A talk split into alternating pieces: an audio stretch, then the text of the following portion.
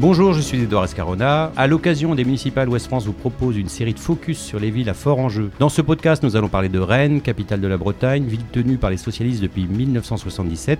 Pour en parler, nous accueillons Thomas Frino. Bonjour Thomas. Bonjour. Vous êtes maître de conférence en sciences politiques à l'université de Rennes 2 et directeur du département AES. Vous suivez les affaires politiques rennaises et bretonnes depuis déjà pas mal de temps. Merci d'avoir accepté notre invitation. Yann Armeluette, bonjour.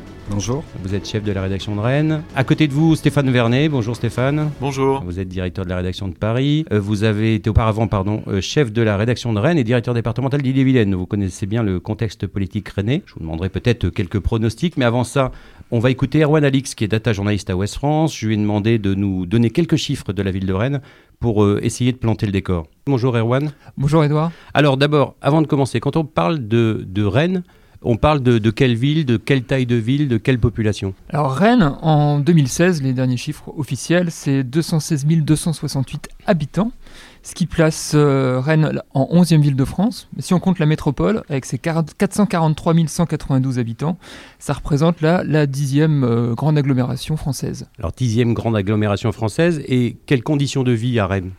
Alors les conditions de vie, bah, souvent Rennes est très bien classée hein, dans tous les palmarès qu'on peut voir des villes euh, les plus euh, agréables. Alors le revenu médian rennais, c'est 20 488 euros euh, annuels par personne. Ça place euh, Rennes en huitième position des villes plus de plus de 100 000 habitants en France. Alors le taux de pauvreté, par contre, euh, à Rennes même, il est de 19%. Donc, Ce qui est beaucoup, non? Oui, c'est supérieur à la moyenne française qui est de 14%. Et par contre, pour Rennes Métropole, c'est 11,3%. Donc on voit que le, la population de Rennes intramuros, on va dire, est euh, moins argentée que celle des communes périphériques. Donc on vit mieux au-delà de la rocade. Voilà. Par exemple à Saint-Grégoire, à Cesson. Ou, euh... Et sur le plan de l'emploi, alors, euh, comment, comment Rennes se situe? Alors, euh, Rennes est plutôt dynamique de ce point de vue-là, avec un, un, taux de chômage de 7,2%. Alors, 7,2%, c'est pas au sens de l'INSEE, les chiffres du chômage qu'on voit régulièrement, c'est au sens du Bureau international du travail. Plusieurs manières de compter les, euh, le, le, le, chômage. Et euh, là, c'est deux points de moins que la moyenne nationale. Donc, Rennes est plutôt un secteur dynamique sur l'emploi. Alors, il y, y, a un thème qui va être important dans ce débat, c'est le thème des transports. Quelques chiffres sur les transports à Rennes? Oui, alors euh, tout d'abord les routes. Vous savez combien de kilomètres il y a de, de voiries à Rennes? Oh, beaucoup, je suppose. Bah, si on prend toutes les rues, les avenues, etc., on arrive à 3100 kilomètres pour Rennes Métropole. Alors sur ces 3100 kilomètres, il y a un, une route qui fait beaucoup parler, c'est la Rocade. Elle est empruntée par 163 000 véhicules chaque jour, avec des pointes à 200 000 quelquefois, donc ce qui provoque évidemment des bouchons. Souvent bloqué dedans, oui. Ouais, alors le, la parade, c'est évidemment les transports en commun qui sont un, une grande clé de, de, la mobilité à Rennes. Et si vous voulez prendre le bus euh, dans Rennes Métropole, vous avez le choix entre 1738 arrêts. On ne sait pas forcément combien d'arrêts il y a. Et euh, le réseau Star entier a transporté quand même 85 millions de passagers en 2018. Alors ce sont des compétences métropole, mais il y a également ce métro, il y a l'aéroport également Oui, alors le métro, un chiffre important sur le métro, c'est qu'il va augmenter sa capacité de 100% l'année prochaine, en passant de une ligne à deux lignes.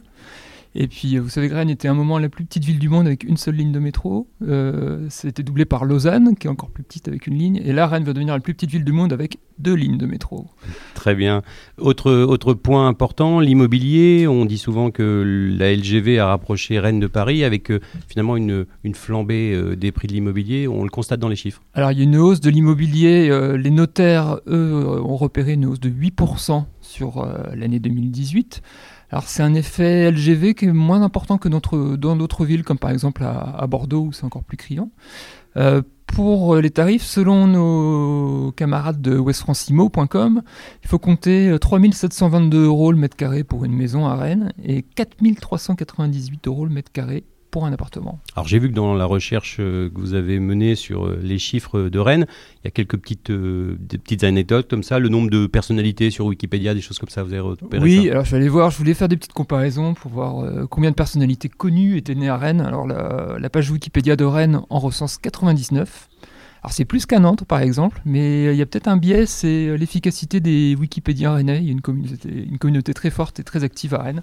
Donc ils ont peut-être plus fait le travail que leurs petits camarades d'autres villes. Donc on ne peut pas faire vraiment des comparaisons. Et les jours de pluie aussi Les jours de pluie aussi, donc 114 jours en moyenne de pluie par an à Rennes sur la période 1981-2010. Alors c'est un petit peu plus qu'à Nantes, c'est beaucoup moins qu'à Brest. Et euh, la, compensation, c'est quand même 1756 heures de soleil en moyenne. Comme quoi, on peut bronzer, bronzer à Rennes. Euh, pour terminer euh, ces chiffres, rappelez peut-être les résultats des élections en 2014 de ces municipales. les municipales 2014, Nathalie Appéré avait emporté le second tour avec 55,40% des voix face à Bruno Chavana. C'était un scrutin qui était quand même marqué par un taux de participation de 53,4%. Donc il va falloir mobiliser les électeurs parce que ça peut être intéressant. Et si on regarde le score des dernières européennes, on voit qu'on avait un, taux de participation dans la même échelle, 54,25%, avec les listes République En Marche et Europe Écologie Les Verts qui étaient arrivés en tête avec 25% des voix chacune. Merci beaucoup Erwan pour tous ces chiffres. Alors Stéphane Vernet, Rennes est toujours dans le peloton des, des, villes où il fait bon vivre en France. Vous avez quitté euh, en partie Rennes euh, récemment pour rejoindre Paris. Est-ce qu'il fait toujours bon vivre à Rennes?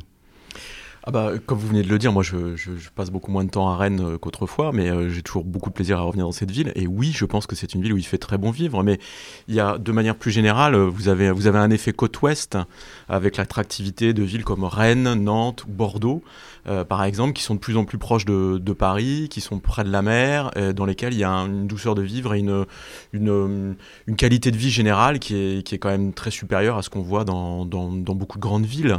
Donc euh, oui, moi je pense que Rennes continue à être une ville très agréable à vivre, même si il y a un certain nombre de, facteurs, notamment autour de peut-être de l'insécurité, on, y reviendra probablement, euh, euh, ou d'indicateurs qui ont évolué pas forcément positivement dans, le temps, mais on reste quand même dans des moyennes ou dans des, situations où, euh, où il, fait nettement meilleur, enfin il fait nettement mieux vivre, je ne sais pas comment le dire, à Rennes que dans d'autres villes de taille comparable en France. Thomas Frino, Rennes a toujours la cote?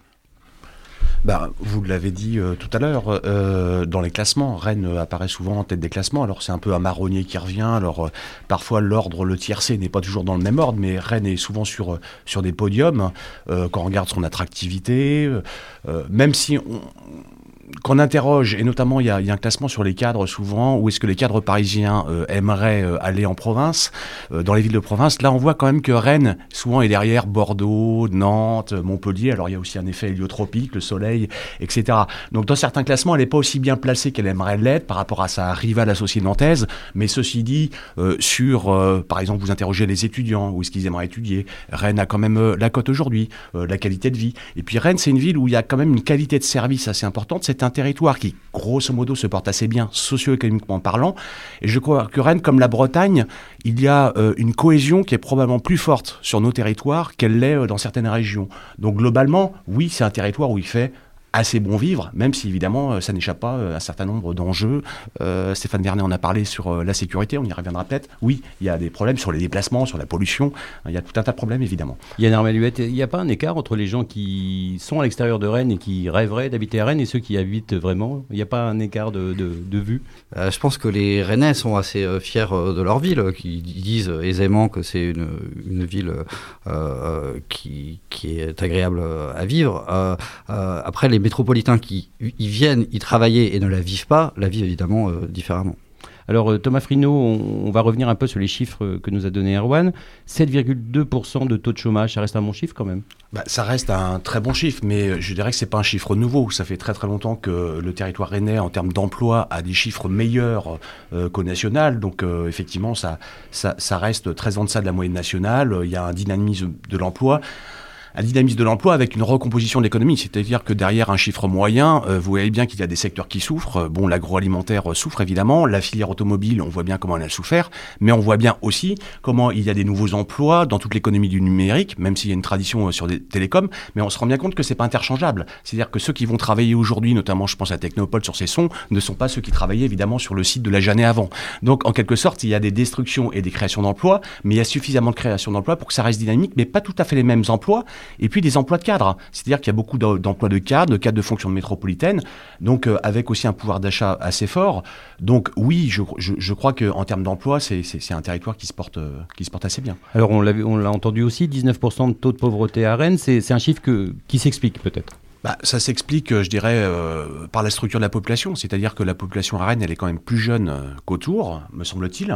Donc, généralement, quand vous regardez la structure de revenus par, je dirais, par cohorte, par âge, généralement, chez les plus jeunes, il y a un peu moins de revenus, il y a moins d'argent. il y a une population étudiante aussi qui est importante, qui n'a pas nécessairement beaucoup de revenus. Donc, je crois que c'est... Voilà, il y a, y, a, y a, plus de contrastes probablement à Rennes. C'est-à-dire qu'il y a, y, a, un certain nombre de familles, effectivement, aisées. Puis, il y a toute une population jeune, population étudiante qui effectivement a peu de revenus. Et on le voit bien effectivement sur les cartes. Quand, on regarde les cartes et qu'on se projette sur l'agglomération, il est vrai que c'est à Rennes qu'on trouve euh, davantage finalement de, de familles pauvres ou de ménages pauvres, entre guillemets, que, qu'autour. Avec aussi des quartiers populaires. Voilà, et avec, je ne l'ai pas dit, mais évidemment, avec une politique de grands ensembles historiquement, euh, Maurepas, Villejean, euh, Le Blône, Bréquigny, c'est-à-dire qu'il y a beaucoup plus de social locatif dans les grands ensembles à Rennes qu'ailleurs, même si, on le constate, depuis, euh, on va dire, les années 2000, il y a un plan local de l'habitat très volontariste au niveau de l'intercommunauté qui a essayé de faire partager en quelque sorte l'effort de construction de logement social entre Rennes et les communes périphériques, qui a probablement permis de rééquilibrer et qui a aussi transféré une partie de l'effort sur le logement social euh, dans des communes. Et d'ailleurs, quand vous allez dans les communes en périphérie de Rennes, vous voyez combien elles ont changé entre aujourd'hui et encore 20 ans. Vous ne les reconnaissez quasiment plus. Autour d'un centre-bourg, vous avez des nouveaux ensembles, des zones pavillonnaires, mais aussi du petit social collectif. Donc il y a une forme euh, un peu de rééquilibrage, mais il est évident qu'il y a quand même ces grands ensembles rennais qu'on ne retrouve pas avec la même intensité, entre guillemets, dans les communes périphériques. Alors, six ans après l'élection de Nathalie Appéré, où en est la ville de Rennes, c'est le premier thème que je vous propose d'aborder. Déjà, euh, Stéphane, revenir peut-être sur cette élection de Nathalie Appéry il y a six ans. Une confirmation à l'époque de, l'ancrage à gauche de la ville de Rennes. Elle succédait à, Daniel Delaveau, il faut le rappeler, qui avait lui-même succédé à, Edmond Hervé, qui a fait 30 euh, ans de mandat à Rennes. Euh, justement, cette élection de Nathalie Appéry, quel souvenir vous en gardez? Quel souvenir j'en garde euh, bah, C'était une, une, élection. Il y avait, je, dirais qu'il n'y avait pas de surprise parce que en fait l'ancrage, euh, comme vous venez de le dire, on, est, on, est, on, restait dans, le, dans, la, continuité. Mmh. Oui, alors pas de Daniel Delaveau, la continuité d'Edmond Hervé, qui est un maire qui a vraiment marqué cette ville, qui a marqué les esprits. Pour beaucoup de gens, d'ailleurs, le, le, maire de, de, de, Rennes, y compris pendant le mandat de Daniel Delaveau, ça restait Edmond Hervé. C'est-à-dire qu'il a vraiment, il a perduré de manière assez spectaculaire. Et du coup, on était dans une, dans une double succession. Il y a, y a eu un mandat de, de Daniel Delaveau qui n'a fait qu'un mandat, ce qui, est, ce qui est après avoir eu un maire qui reste aussi longtemps, c'était c'était une, une, surprise. On s'attendait à ce qu'il se représente. Et puis Nathalie Appéré qui, euh, qui arrive et qui est, dans, qui est dans la succession en réalité. Donc euh, sur, le, sur, les, sur son élection, je pense qu'il n'y avait pas de surprise. On s'attendait à ce qu'elle soit, qu'elle soit élue. Il faut rappeler qu'elle a été élue dans, un, dans une phase de, de, second tour où il y a eu une fusion de la liste socialiste avec la liste avec les Verts en fait. C'est-à-dire que c'était une majorité euh, plurielle, ce qui était pas évident. Ça a toujours été compliqué entre les Verts et, euh, le PS dans cette ville. En tout cas, ça a été longtemps compliqué. On est dans un dans, dans un scénario du je t'aime moi non plus.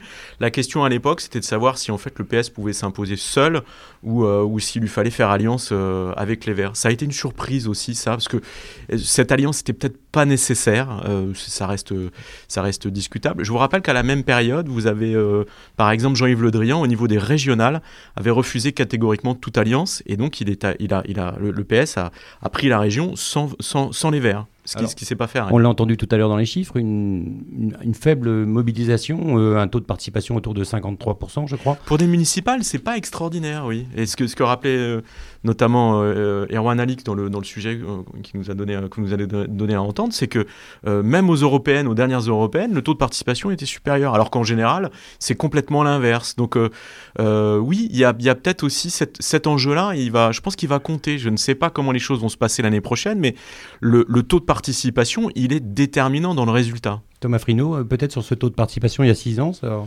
Oui, il n'est pas très bon, surtout si on songe que euh, le maire est un peu le seul élu de la République qui échappait au, des amours en quelque sorte. Mais on constate quand même de manière au-delà de Rennes que vous avez un tassement continu depuis les élections municipales de 1989. C'est-à-dire qu'à chaque fois, on décroche euh, un peu plus. Et là, vous avez une belle régularité tendancielle en quelque sorte. Après, on peut aussi ajouter que quand vous regardez, et ça c'est vrai de toutes les élections, la participation dans les foyers urbains, elle est toujours plus faible quand dans les foyers, on va dire, moins urbains ou à dominante rurale. Hein. Vous regardez euh, les scores, où est-ce qu'on vote le moins C'est en Seine-Saint-Denis, où est-ce qu'on vote le plus en, en, Lozère, dans le Cantal. Et donc, en quelque sorte, dans les villes, de manière générale, on vote moins que, euh, euh, qu'ailleurs, et donc on le retrouve à Rennes, effectivement, on a, on a un score 53, c'est pas très très bon, on regarde une élection qui est l'élection un peu préférée des Français, avec l'élection présidentielle probablement. Yann Armel, qui est vraiment Nathalie Appéré Elle a été biberonnée au sein du Parti Socialiste. ses opposants aiment bien dire que c'est une apparatchik. Ouais. après, on peut dire qu'elle a plutôt réussi euh, son truc. En fait, l'ancrage local, euh, la démocratie participative, euh, l'écologie et, la, gauche plurielle, ça marche. c'est un peu le cocktail qui, peut, résumer Nathalie Appéré. alors, un des gros trucs de son mandat, c'est la, démocratie participative. Elle a mis en place dès, le début de son mandat avec vraiment cette volonté de, redonner aux citoyens ou aux citoyennes le, pouvoir de proposer et décider eux-mêmes d'une partie d'investissement de leur ville. Alors, ça a été très critiqué par euh, l'opposition, cette euh, démocratie euh, participative, qui la qualifie de gadget ou, de, com. et c'est vrai qu'on connaît un peu les, limites de l'exercice. Mais somme toute, ça a plutôt marché. Le, budget participatif de la ville de Rennes, c'est 3 millions d'euros alloués chaque année au, projet déposé par les Rennais. Il y a 16 000 personnes qui ont voté lors de la dernière édition et 2147 projets qui ont été déposés en trois saisons et 80 déjà, inaugurés. Alors, il y a ça va du jardin partagé sur la Vilaine à la, à la euh, pour les SDF. Euh, elle a aussi lancé Rennes 2030, qui est une grande concertation euh, pour redessiner le, le, cœur de ville avec, avec les Rennais. Elle avait lancé aussi des états généraux de la culture un an après son élection pour revoir l'accès à la culture pour tous. je pense que ça a aussi plutôt marché. Il y a les, il y a les dimanches à Rennes qui, cartonnent. Mais Nathalie Appéré elle-même, quel style politique a-t-elle? Est-ce que c'est quelqu'un qui délègue beaucoup? Est-ce que c'est quelqu'un qui, qui prend les décisions seul? On aimerait bien savoir un petit peu comment vous, vous l'apercevez. C'est quelqu'un qui, qui, est beaucoup dans le dialogue ou qui est plutôt directive? Elle a, Je pense qu'elle a une réputation euh, un petit peu euh, cassante, pas forcément en proximité euh, ni avec ses services. Après, on va quand même dire que l'ensemble des, adjoints du conseil municipal fait corps autour d'elle et, la défendre. Il y, a une seule voix qui, se présente au sein du conseil municipal. alors après, on a beaucoup glosé sur le fait est-ce qu'elle s'entendait ou pas avec euh, euh, le président de la, métropole, euh, Emmanuel Couette. Eux, lorsqu'on leur pose la question, ils disent qu'il n'y a aucun problème. en vérité, on sait très bien qu'il y a beaucoup d'opposition. Alors on est là pour dire les choses. Pour vous, il y avait un problème entre les deux bah, moi, je ne moi, je peux pas l'affirmer, puisque quand je leur pose la question, ils disent il n'y a pas de problème. Maintenant, tout le monde nous rapporte que oui, effectivement, euh, euh, il y, a des difficultés de, de relation. Thomas Frino, on peut diriger une ville comme Rennes et être en froid avec euh, le président de la métropole de cette même ville? Ça a été une difficulté. quelque part, on a eu un leadership bicéphale. la maire de la ville-centre n'est pas la présidente. ça a été par éclipse dans le temps. C'est-à-dire qu'on se souvient que quand Edmond Hervé est arrivé, c'est Michel Filippono qui, jusqu'en 89, a présidé le district. Après, ça, c'est pas très bien fini entre les deux. Tout à fait, sur la question du métro. Après, on a un leadership intégré que Daniel Delavaux lui-même avait revendiqué dans sa campagne en 2008 en subvertissant les frontières dans la campagne municipale, c'est-à-dire qu'il a parlé de municipalité et d'intercommunauté toute la campagne. Et quand on s'est retrouvé en 2014, quelque part, Nathalie Appéré ne pouvait pas briller pour le PS, la présidence. Pourquoi? Parce bah, elle était encore députée. Et elle n'a pas laissé son siège.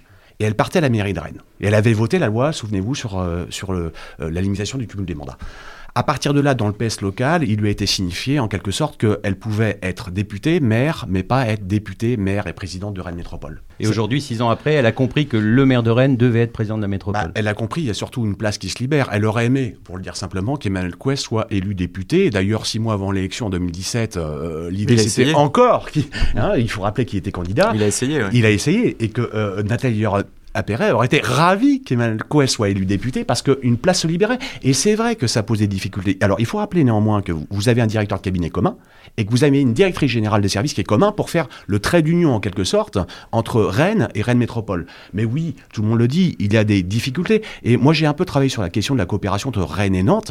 Il y avait une difficulté pour Johanna Roulant à Nantes. Parce que quand elle coopérait, elle coopérait avec qui? Essentiellement sur la métropole, mais elle s'entendait pas très bien, on va dire, avec Emmanuel Couet. Elle s'entendait beaucoup mieux en quelque sorte avec Nathalie Appéré, mais il y avait beaucoup moins de sujets de coopération métropolitaine. Et qu'Emmanuel euh, et Nathalie Appéré s'entendaient moyennement. Donc on voit bien comment un leadership unifié à Nantes, en fait, facilitait les choses avec Johanna Roland, et comment ce, ce, leadership bicéphale à Rennes posait une difficulté. Donc je crois que l'appétit de Nathalie Appéré aujourd'hui, bah, c'est de prendre aussi la présidence de la métropole. Alors Stéphane Vernet, Edmond Hervé était très clair hein, à l'époque, quand il dirigeait cette ville, il disait le, président, le maire de Rennes doit être président de la métropole. Et lui, il était intransigeant là-dessus. Mais oui, alors peut-être quelques précisions. Euh, effectivement, les choses ont été très bien dites, mais il faut, il faut, remettre les, il faut, se, il faut se reprojeter dans le passé et remettre les choses dans le, dans le contexte.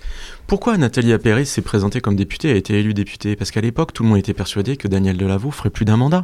Et qui resterait maire. Donc en fait, elle, elle s'est, rêvée, du coup, elle s'est rêvée un autre destin. Elle ne pensait pas qu'elle deviendrait maire de la ville, et donc elle part au national. Quand Daniel Delaveau dit mais finalement j'arrête, euh, personne n'est au courant. Ça a créé d'ailleurs des, grosses perturbations entre deux parce que elle s'est retrouvée dans une situation très difficile.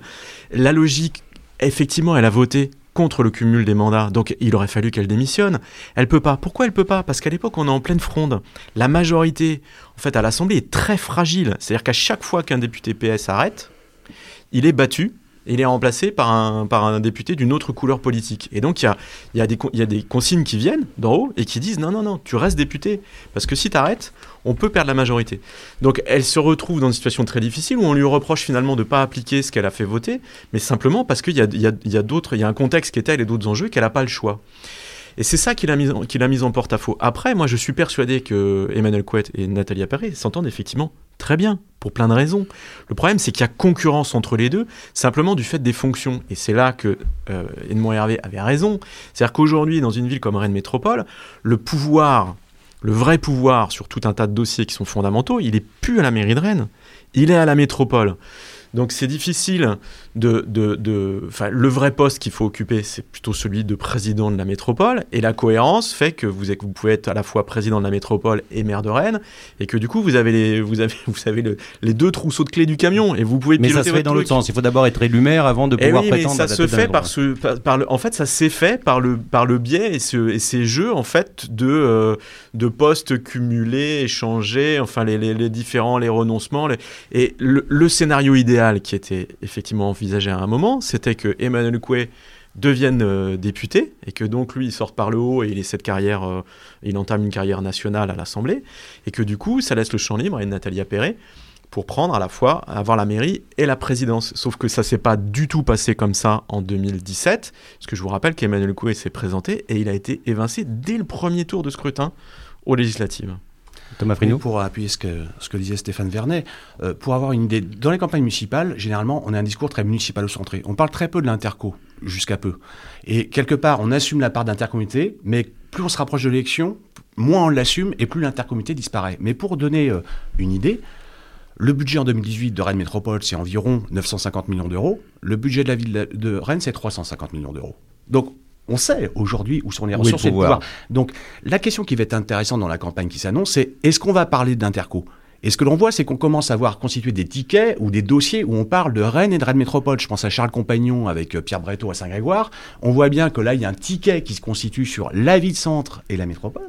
Et on voit bien qu'on commence à parler, par exemple, sur la question des transports, comment cette question ne peut pas être réglée à l'échelle simplement de la ville-centre dans une campagne municipale, mais qu'elle interroge l'aglo. Donc il y, a des choses qui, sont en train de se passer. Alors on parle de Nathalie Appéré, on va revenir sur les autres candidats. Vous avez évoqué Charles Compagnon, mais il y en a d'autres. Avant, euh, Maïlis Sentier et Damien Le Désir se sont rendus dans les rues de, dans les rues de Rennes pour euh, demander aux Rennais justement s'ils connaissaient leur maire et euh, quelle opinion ils avaient de Nathalie Appéré. Vous allez voir, c'est assez surprenant.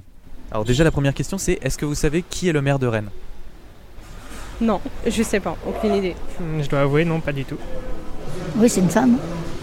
Vous connaissez son nom? Je l'ai su, le maire de Rennes, c'est pas Nathalie Appéré Oui, c'est Madame Appéré. Et qu'est-ce que vous pensez de, des mesures qu'elle fait euh, de son travail au quotidien? Pas beaucoup à bonne opinion. non, euh, je trouve que c'est pas ça. L'approche avec les, les gens du quartier. Dans le quartier Italie. Le quartier Italie. Et justement, je trouve qu'on s'occupe pas assez des gens qui habitent, euh, qui habitent par là. C'est moyen comme bilan, voilà. Il y a des choses pas mal et d'autres moins bien. Par exemple, le couvent des Jacobins, c'était bien cette transformation. Euh. Et qu'est-ce qui vous a moins plu? Il y a beaucoup d'immeubles quand même en construction. La destruction des maisons particulières, c'est un peu dommage. Je sais qu'il y avait quelques idées, notamment, euh, je crois, de vouloir faire euh, de Rennes la ville la plus propre de France. Et, c'est vrai que moi, dans mon travail au quotidien, on voit qu'il y a des actions en tout cas qui sont menées. Sur ce point-là, en tout cas, j'ai vu quelque chose. Je pense que Rennes a pas mal bougé. Il y a eu euh, déjà la, voilà, le TGV. Je pense que ouais, Rennes est devenue plus, plus attractive. Qu'est-ce que vous pensez du travail euh, des mesures qui sont prises? Elles ne vont pas assez en, profondeur dans les choses, elles restent assez superficielles. Je pense qu'elles ne restent pas non plus à l'écoute euh, de la population, notamment quand on voit la situation pour les commerçants, la façon dont la situation été pas maîtrisé justement lors de la manifestation la, la loi El Khomri sous Hollande ou encore maintenant avec les Gilets jaunes. Donc voilà, ça c'est catastrophique. Alors Thomas Frino, la notoriété est quelque chose de complexe. Pourtant, on a coutume de dire que le maire est, finalement l'élu le, plus proche des gens. Euh, comme, quand on écoute ce, micro-trottoir, on s'aperçoit que c'est compliqué, hein, même pour des villes comme Rennes, d'avoir euh, finalement un maire qui est euh, suffisamment connu. Oui, il y a moins de notoriété. Il y a moins de notoriété probablement dans des villes que dans des petites communes où il y a plus de proximité. On connaît davantage son maire, c'est vrai. Donc, euh, encore, on est sur le maire sortant, mais c'est-à-dire que si on faisait euh, euh, un sondage sur les, candidats. On va le faire tout à l'heure. aux élections municipales, on verrait qu'on est derrière. Mais je pense globalement que le, la transformation sur la quasi-fin du cumul des mandats entre le national parlementaire et le local, avec aujourd'hui peut-être une, intrication moins forte en fait entre la politique nationale et la politique locale, de, de manière générale, va nous amener à avoir des figures des maires urbains qui ne sont que partiellement connus dans leur territoire et qui sont totalement inconnus en fait au-delà de leur territoire, de plus en plus. Hein. S'il n'y a pas de reconnexion, finalement, on va avoir euh, l'époque des maires euh, qui, sont des figures politiques nationales, comme on a encore à Pau avec euh, François Bayrou, comme on avait avec Alain Juppé il y a peu, comme on a encore avec Martine Aubry. cette époque-là, on se demande s'il ne va pas être révolue avec finalement cette plus grande distanciation entre le local et le national. Alors Yann Armel, la campagne bat son plein, on le voit dans les colonnes de West France, mais est-ce que les gens s'y intéressent déjà ou est-ce que c'est pas le microcosme pour l'instant qui s'y intéresse? Ben, le micro-trottoir là est un peu édifiant et fait un peu peur parce que effectivement, euh, nous on y consacre euh, énormément euh, d'articles en pensant qu'effectivement cette élection c'est un petit peu l'élection démocratique de proximité. on s'aperçoit qu'effectivement ça va, ça intéresse pas en fait, ça passionne pas tant les tant les gens que ça. Donc ça ça interpelle vraiment. Est-ce que c'est pas l'actualité justement la réforme des retraites qui va amener les gens dans la rue, les gilets jaunes qui depuis un an occupent l'espace médiatique Est-ce que c'est pas tout ce contexte qui fait que finalement les gens s'intéressent un peu moins à la politique qu'à une époque? Je ne saurais pas répondre à cette question. Après, ce, qui est intéressant dans le micro-trottoir, c'est qu'il y a quand même des, thématiques qu'on retrouvera dans la campagne euh, qui remontent, euh, notamment euh, l'urbanisme, avec une ville qui change beaucoup. je pense que le, les élus ont, réagi un petit peu tardivement. Ils ont voulu souvent pas entendre en disant qu'il fallait absolument densifier, créer du logement pour accueillir 2000 nouveaux Rennais par an. sauf que les gens sont habitués à une ville assez basse. ils ont appelé des tours, des immeubles de 7-9 étages euh, alors évidemment, si on, dit à New York euh, un immeuble de 7-9 étages c'est une tour, les gens rigolent. Mais à Rennes, ça peut, ça peut faire sens. Et il y a eu un, de, vrais débats là-dessus. Donc, euh, je pense qu'ils s'intéressent à la, à la politique euh, par ces thèmes-là. Ils attendent un petit peu des élus euh, qui aient des réponses un petit peu concrètes sur, sur ces problématiques. La propreté aussi est, ressortie. il y a aussi quelque chose dont Nathalie Appéré n'est pas responsable, mais on, a parlé des, manifestations du printemps 2016 sur la loi El Khomri.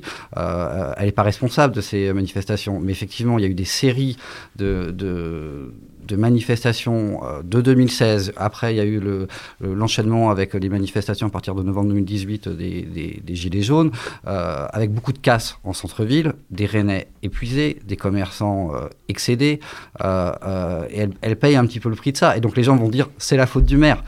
Sauf qu'elle, elle, passe son temps à dire, mais moi, la sécurité, c'est euh, le domaine régalien de l'État et je n'y suis pour rien. Mais, et l'opposition, des fois de manière un petit peu démagogique, va aussi là-dessus en disant Nathalie Appéré ne fait rien. Mais vous êtes chef de la rédaction de Rennes. Si je devais vous demander la mesure phare du mandat de Nathalie Appéré, ça serait, ça serait laquelle? Bah, Thomas Frino a apporté des éléments de réponse. Le, bilan de la ville se confond un peu avec le bilan de la métropole. Donc c'est extrêmement compliqué de donner le, la, mesure phare. Alors on, va dire quoi? Elle a fait sa piscine. Elle a fait sa piscine à Bréquigny, euh, elle a fait le, bassin nordique de plein air euh, qui, a, beaucoup de succès. Euh, elle a aussi des échecs parce qu'il y a eu le, grand rétropédalage, plus personne s'en souvient, mais le rétropédalage sur la rocade où on a testé le passage à 70 km/h pour essayer de réduire la pollution. et finalement, après un an de, de test, on est repassé à, 90 km/h. Ça, c'est un, un, des échecs de Nathalie Appéré. Thomas Frino Alors, je pense quand même il y, a, des projets, à mon avis, plus marquants que la piscine euh, de, de mais on voit bien qu'il y a des projets.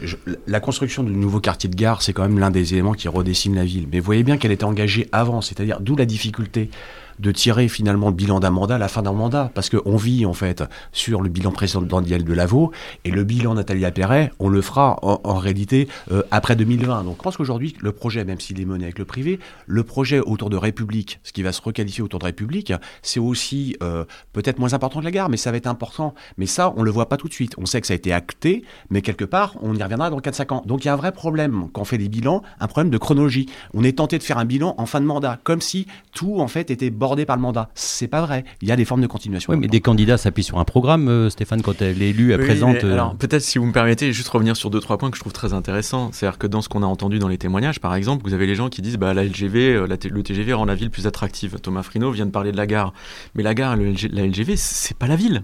Mhm. C'est la SNCF, c'est l'État.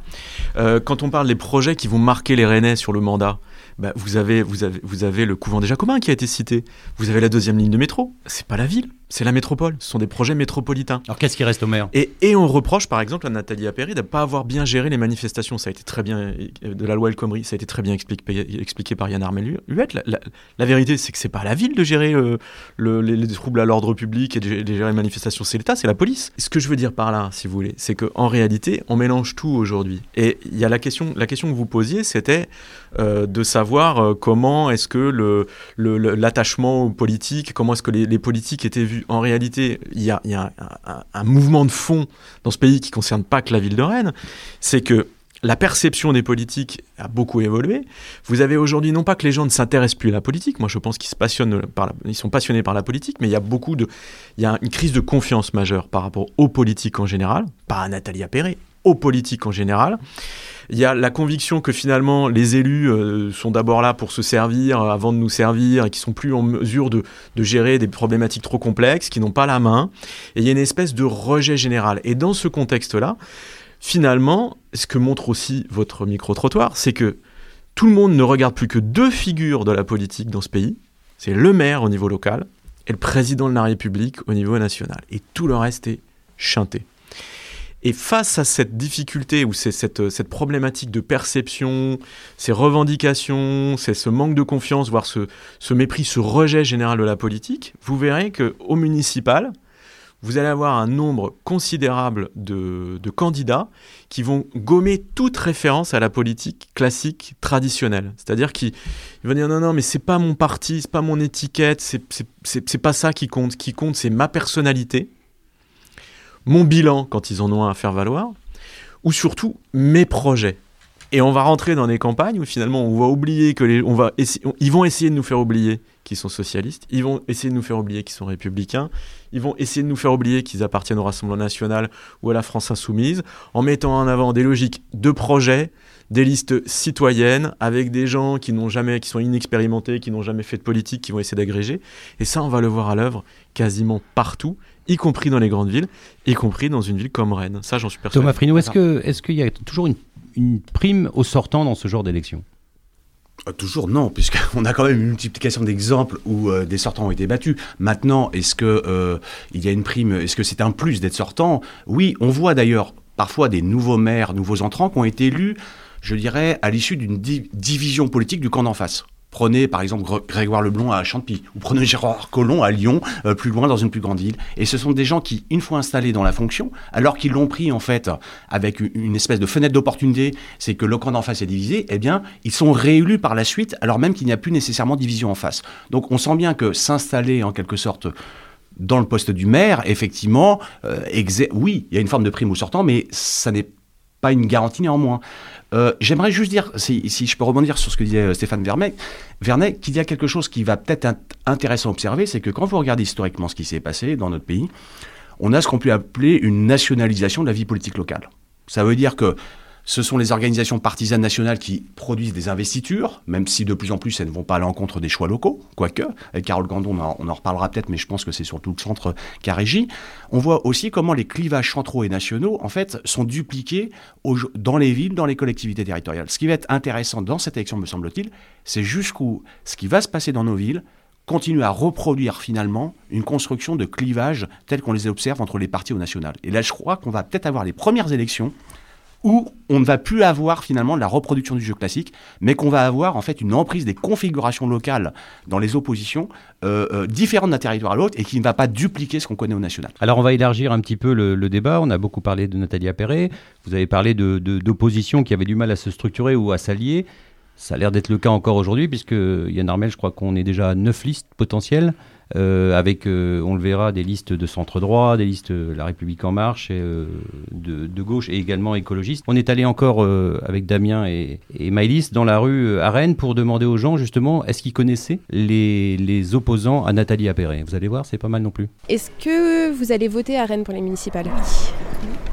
Est-ce que vous connaissez des noms de candidats aux élections municipales? Ben, la mère euh, qui est actuelle, et voilà, son nom m'échappe parce que vous me demandez. Et puis après, je sais pas les autres. Est-ce que vous connaissez des noms des candidats aux élections municipales de Rennes? Non. Est-ce que vous avez un nom de candidat que vous pouvez citer? Aucun. Non, je connais pas. Est-ce que vous connaissez des noms des candidats aux élections municipales? Pas du tout.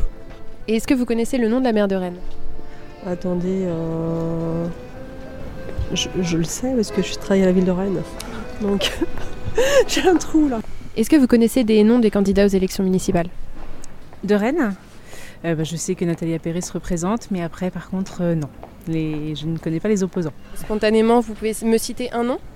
Non, c'est plutôt les listes. euh, enfin, les... je sais pas qui va être candidat, mais c'est vrai que j'ai plus envie de voter pour les Verts cette année. Bah, si Appéré se représente, je crois, mais sinon les autres, je sais pas du tout. Est-ce que vous savez pour qui vous allez voter? Alors là, du tout, je sais même pas si je vais voter en fait. Ouais, moi, pareil, je pense pas que je vais voter. Alors, il y a du boulot, Yann Armel. Vous n'avez vous pas fini de faire des papiers pour, euh, pour présenter tous ces candidats. Euh, alors, le panorama a bien changé hein, ces dernières années à Rennes, puisque, puisque quelques figures se sont retirées. Je pense, à, on ne l'a pas cité, à Bruno Chavana, qui était euh, le candidat malheureux en 2014 face à Nathalie Appéré, qui s'est retiré pour, pour des raisons de santé. Le centre droit aussi, qui s'organise aujourd'hui autour de Charles Compagnon, on va revenir sur lui. Et puis, Carole Gandon, qui est apparue dans le paysage. Euh, dans la foulée de l'élection de- d'Emmanuel Macron à la présidence de la République. La République en marche à Rennes, ça représente quoi? C'est la question. Ils vont revendiquer euh, autour de, de 200 euh, sympathisants.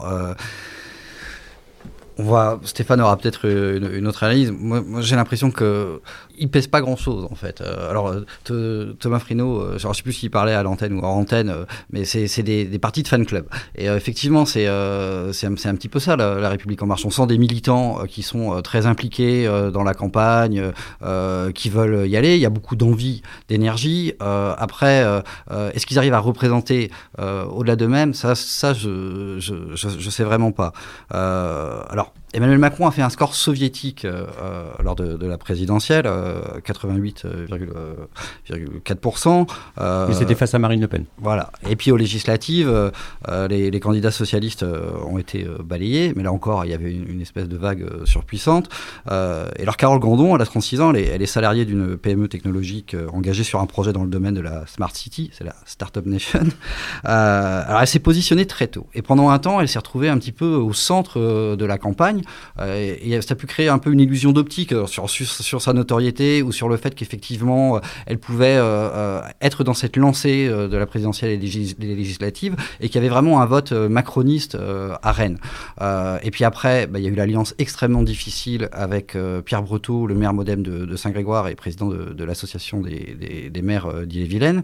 Ils n'ont pas réussi à former ce, ce tandem. Elle voulait à mon avis aussi, éviter de droitiser son image, parce que consciente que Rennes reste une ville de gauche, de centre-gauche. Elle-même a été euh, au Parti Socialiste. hein. Elle-même vient du Parti Socialiste, donc en plus elle a, elle a cette fibre un petit peu, je pense, euh, sociale, euh, en tout cas euh, so- socialiste. Euh, et donc les, les- les choses ont, ont- Oui, alors on peut, on peut en discuter. Mais les, choses ont, ont un petit peu patiné. Elle n'a pas réussi à solder ce feuilleton avec Pierre Breteau euh, euh, avant le, le début de l'été, donc ça s'est poursuivi pendant l'été. Il y a, eu- y y y a d'autres histoires. Et donc, c'est finalement, je pense que du centre du jeu où elle se trouvait, elle se retrouve un petit peu euh, euh, en, en- en queue de, de peloton avec, euh, avec beaucoup d'interrogations. Alors, sur on va, on va résultats. passer en revue les, les différents principaux candidats, mais je voudrais qu'on reste sur La République En Marche. C'est la grande nouveauté hein, de ce scrutin à Rennes, c'est l'apparition de, de, de LRM dans le paysage avec ce- cette élection de- d'Emmanuel Macron. votre avis de, comment dire d'observateur de la vie politique Moi, je pense que on, Thomas si on essaie de mesurer le poids de la République en marche à Rennes, plus que ses militants, ça a été dit, il y en a très peu, c'est évidemment son poids électoral. De ce point de vue-là, ce qui est intéressant, c'est de voir la séquence 2017 et de voir la séquence 2019. 2017, euh, très haut score à la présidentielle, très haut score dans les législatives, euh, des candidats estampillés La République en marche. Et élections européennes 2019, qui sont très intéressantes parce que qu'est-ce qu'elles nous ont montré à Rennes comme en Bretagne? Que la République en marche surperforme dans des villes traditionnellement détenues par la droite, Saint-Malo, Vitré, Vannes, Quimper, même si ça fonctionne par éclipse, et qu'elle ne fait pas un si bon score que ça à Rennes, comme à Nantes. D'ailleurs, on a une sociologie électorale très très voisine hein, avec, euh, avec Nantes. Elle fait 24%, ce qui en comparaison n'est pas un très très bon score. Donc on a une évolution qui nous dit une chose, c'est qu'il y a euh, une, légère clarification du positionnement politique de la République en marche, qui séduit probablement aujourd'hui plus sur sa droite et une partie en fait des anciens électeurs PS qui avaient été séduits en 2017, une partie euh, est repartie. Euh, c'est compliqué, mais ce qu'on voit, parce que vous vous rappeliez en fait euh, euh, dans la prime jeunesse de Carole Gandon, son activité au Parti Socialiste, même si elle n'a jamais eu de fortes responsabilités. Mais je crois que Carole Gandon, de fait, elle est aujourd'hui dans un combat face et contre le Parti Socialiste, très clairement. Elle va trouver des alliances, en fait, plus facilement au centre droit qu'avec le Parti socialiste, et que ce jeu politique l'amène en quelque sorte dans ce face-à-face à quoi? À essayer de séduire un électorat qui, à mon sens, n'est pas si différent que ça de l'électorat que devait séduire Bruno Chavana en 2014. Alors, on aura peut-être quelques nouveautés, mais dans une campagne où, quand même, fait tout à fait notable, les républicains n'investissent officiellement aucun candidat. Alors, il y a peut-être un candidat de la droite par procuration, Charles Compagnon, par procuration. Mais vous n'avez aucun candidat investi par l'UDI et par LR. Est-ce que la vocation aujourd'hui de Carole Gandon dans son face-à-face euh, avec Nathalie Perret, c'est pas finalement de commencer par séduire cet électorat qui avait été séduit par Bruno Chabana il y a 2014 Enfin, en tout cas, c'est mon sentiment. Enfin, dans un scrutin de tour, déjà, il va falloir qu'elle aille chercher des voix au-delà de son propre mouvement. Donc, euh, il va bien falloir des alliances à un moment ou à un autre. Bah, je, vais vous dire mon sentiment. Si vous avez un duel de second tour, Carole Gandon a très très très peu de chances de l'emporter face à second tour. C'est-à-dire que ce sur quoi Carole Gandon doit pouvoir parier, c'est en quelque sorte des bisbilles entre les écologistes et les socialistes qui n'arrivent pas à se mettre d'accord. 24% européennes, je crois qu'il n'y a pas la, réserve suffisante dans un duel de second tour pour dépasser les 50 c'est mon sentiment aujourd'hui. C'est la triangulaire en quelque sorte qui ouvre le jeu politique au second tour. Alors Stéphane, la stratégie de la République en marche sur ces élections municipales, elle est pas facile à suivre, hein, puisque d'une ville à l'autre, euh, les alliances sont pas les mêmes. Euh, Rennes, dans ce contexte-là, pourquoi la République en marche a choisi de faire un petit peu cavalier seul, à votre avis? Alors, moi, j'ai pas suivi les négociations en coulisses et les bisbilles, mais effectivement, c'est une faute, c'est une erreur fondamentale. C'est-à-dire qu'à un moment, le fait de ne pas réussir à s'entendre entre Pierre Breteau et Carole Gandon fait que vous avez deux, deux groupes qui se, qui se dessinent euh, entre Charles Compagnon et, euh, euh, et, Carole Gandon, La République en marche et puis une autre liste droit, centre droite, enfin sans étiquette, on ne sait pas trop, mais qui vont en fait qui vont se neutraliser, qui vont qui vont se c'est je te tiens, tu me tiens par la barbichette et c'est une division qui va leur qui va leur faire du tort. Ceci dit, deux choses. D'abord, moi je voudrais juste insister sur le fait que les élections se suivent et ne se ressemblent pas. Yann Armel parlait tout à l'heure de score soviétique de la République en marche euh, en, en, 2017 à Rennes, sur la présidentielle, puis sur les législatives. À l'époque, en fait, vous avez une partie de l'électorat qui, qui, était portée par une volonté de dégagisme. Deux ans et demi après, le, le, parti que les gens ont envie de dégager, c'est la République en marche, parce qu'elle n'est plus du tout considérée comme, elle n'est plus vécue comme une nouveauté, mais après deux ans et demi d'exercice du pouvoir, comme partie intégrante du pouvoir, et ça fait partie de, de, de c'est la formation politique pour le, pour, contre laquelle vous avez un certain nombre de gens qui vont vouloir se manifester par principe en contre pour dire leur opposition, leur mécontentement, etc. Mais les Verts auront le même problème, c'est-à-dire c'est pas parce qu'ils font un très bon score aux européennes qu'ils vont faire un très bon score européen, au, au municipal. Il n'y a rien d'automatique. Comme disait ma grand-mère, il ne faut pas compter les œufs dans le derrière de la poule. Et je pense que le, grand tort d'un certain nombre de ces formations politiques aujourd'hui de ces candidats, c'est de, faire fond sur des scrutins passés. Alors que c'est pas là-dessus que l'élection euh, va, se, jouer. Mais dans ces 24% dont parlait Thomas Frino sur la République en marche, il y a aussi des électeurs qui étaient peut-être des électeurs de, du Parti socialiste quand même. Il n'y a pas que des électeurs de droite oui, qui spontanément sont devenus euh, en marche. Mais complètement, c'est-à-dire que je pense qu'à un moment donné, vous avez une partie de cet électorat-là qui, euh, qui s'est retrouvé dans La République En Marche en se disant il y a une proximité entre La République En Marche et les socialistes dans les valeurs, dans l'attitude. Peut-être qu'ils ont considéré que La République En Marche était finalement plus, plus moderne, plus progressiste que, que, le, PS, mais ils ont reconnu les valeurs qui étaient fondamentalement les leurs et ils, se, ils, sont, ils, sont, ils ont choisi La République En Marche plutôt que le PS, ou, euh, euh, qui, euh, qui, qui, qui voulait justement dégager le PS. Enfin, on, ne sait pas quels sont les ressorts et les mécaniques de vote à un moment donné, et surtout, on ne sait pas quelle est leur pertinence ou la manière dont elles vont perdurer. Et encore une fois, vous votez pas du tout de la même façon pour une, pour une, pour une présidentielle, pour une européenne et pour des municipales. Donc moi je pense que le jeu est très ouvert, les choses vont, vont se, se remettre à plat, peut-être sur les programmes, peut-être sur les bilans, peut-être... En 2014, les municipales, c'était des élections très politisées, où il y avait aussi une volonté de punir le PS, etc., et ça a joué à plein. N'empêche que le résultat, c'est quoi? C'est que 60% des maires ont été réélus. Donc vous allez me dire, il y en a 40% qui se sont fait dégager. Pas du tout en réalité. Beaucoup avaient arrêté 27% avaient arrêté. Et donc finalement, seuls 13% des maires qui se sont... Il n'y a, que 13% des gens qui, sont, qui, qui ont été, parmi ceux qui ont été battus, qui étaient des gens qui... Enfin, des maires... Des sortants. qui- Voilà. Et donc, et en réalité, quand vous prenez l'ensemble, quand vous passez tout à la moulinette entre le jeu des, ceux qui se représentaient et de, ceux qui, ont vu leurs successeurs élus, vous avez 80% des exécutifs en 2014 qui ont été reconduits. C'est quand même beaucoup, alors que c'était une élection très politisée. Et moi, je pense qu'en en réalité, partout vous avez des maires qui se représentent et qui ont un bilan à peu près correct, qui, sont, qui ont une personnalité qui passe à peu près, ils ont toutes les chances d'être réélus dans le contexte actuel. Alors Yann Armaluette, on, on évoquait Carole Gandon et ce non-accord avec, euh, avec euh, Pierre Breteau. Qu'est-ce qui s'est passé entre les deux? Pourquoi ils n'ont pas pu s'entendre? Alors, on, on parlait de la métropolisation euh, euh, tout à l'heure. Pierre Breteau, il a tout de suite été sur le fait le vrai pouvoir se joue à Rennes Métropole. Alors je rappelle Pierre Breteau qui est le maire de Saint-Grégoire. Voilà. Et donc, il y a eu. euh, donc, il est- alors, qui était à l'UDI qui est passé euh, au Modem euh, euh, tout récemment et qui a eu l'investiture Modem en fait pour être chef de file et pour bâtir un projet à Rennes et, Rennes Métropole. Et donc il a proposé à, Carole Gondon un ticket en disant à toi la mairie, à moi euh, Métropole.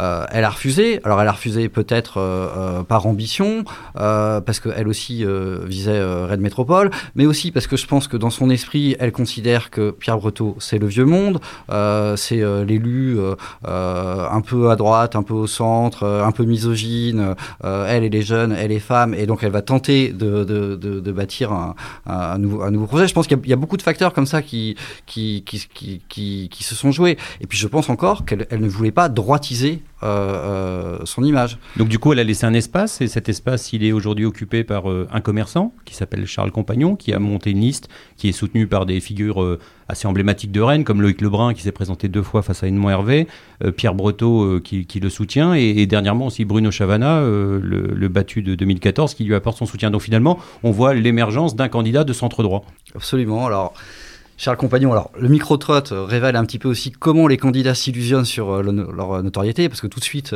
évidemment, les, les détracteurs de Charles Compagnon ont été lui dire euh, euh, votre notoriété dépasse pas le centre-ville, vous êtes le candidat de la bourgeoisie rennaise, mais inconnu dans les quartiers. Euh, micro-trottoir montre que finalement, ces détracteurs tout ont le pas forcément, voilà, ont pas forcément tort. Mais bon, Charles Compagnon, il est donc euh, restaurateur. Il a été euh, président du euh, Carré Rennais, qui fédère approximativement euh, tr- tr- 350 euh, commerçants.